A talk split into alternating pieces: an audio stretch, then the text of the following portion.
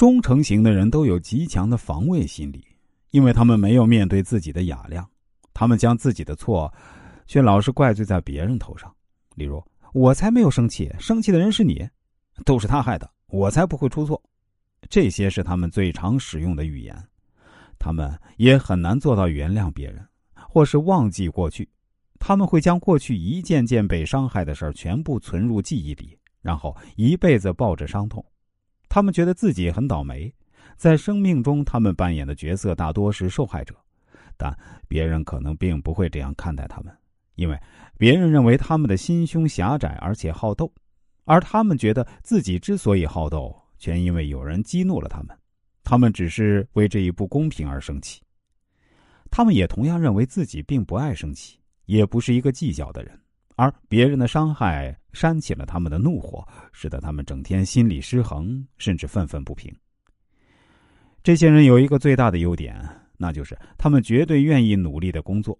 因为他们从心里觉得这么做是对的，自己是有责任的。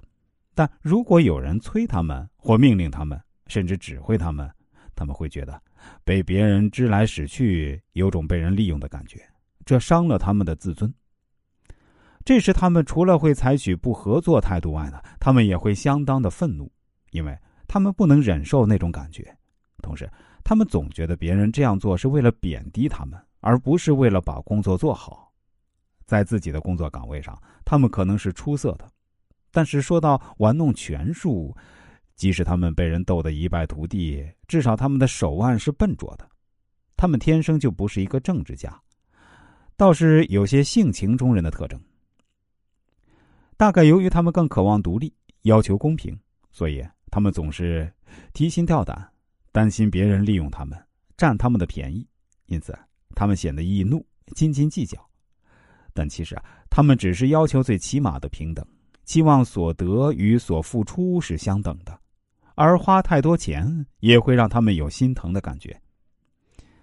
他们的讨价还价让别人认为很小气，爱占小便宜。但事实上，在他们内心深处，对其所爱的人是愿意付出一切的，只是在生活细节上，他们还是很难改变要求斤斤计较的态度。与配偶之间的家庭生活、理财方法，从来都是他们生活的主题。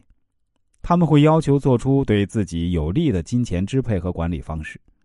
为了得到心理上的安全感，即使他们的做法对婚姻不利，而他们也浑然不知。